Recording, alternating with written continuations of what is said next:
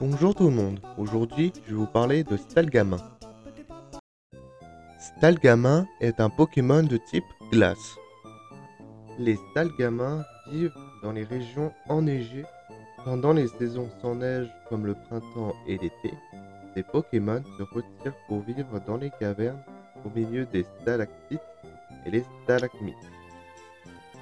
Les Stalgamins survivent en se nourrissant uniquement de neige et d'eau.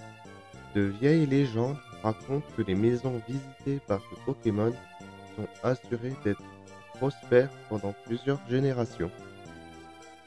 Les Stalgamins se déplacent souvent en groupe de 5. En montagne, on dit qu'apercevoir ce Pokémon tard le soir annonce un matin enneigé.